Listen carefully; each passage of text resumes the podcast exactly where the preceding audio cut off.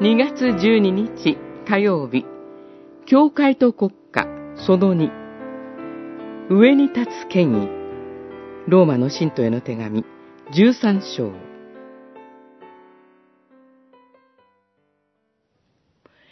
人は皆、上に立つ権威に従うべきです。神に由来しない権威はなく、今ある権威は、すべて神によって建てられたものだからです。したがって、権威に逆らう者は、神の定めに背くことになり、背く者は自分の身に裁きを招くでしょう。十三章、一節、二節。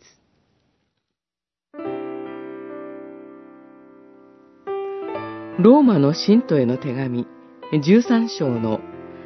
上に立つ権威は、現在の日本国憲法では公務員として国民全体に奉仕し、国民の福祉を増進し、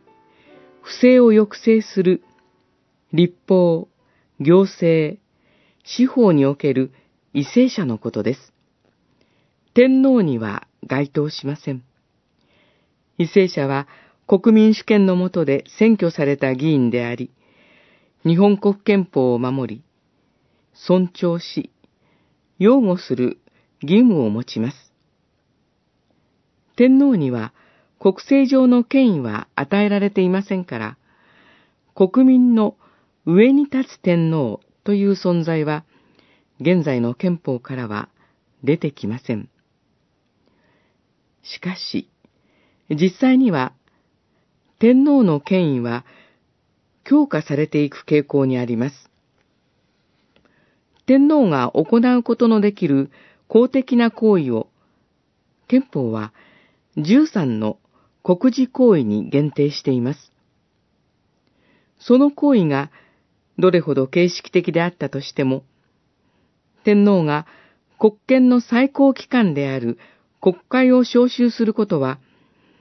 天皇が国会より上にあるかのような印象を与えてしまいます。私的であるべき皇室の葬儀や大城祭という新しい天皇が神になる儀式にも公的性格があるとして、公費が支出されることは憲法違反です。憲法の下では国民に対して宗教的権威を行使することはできません。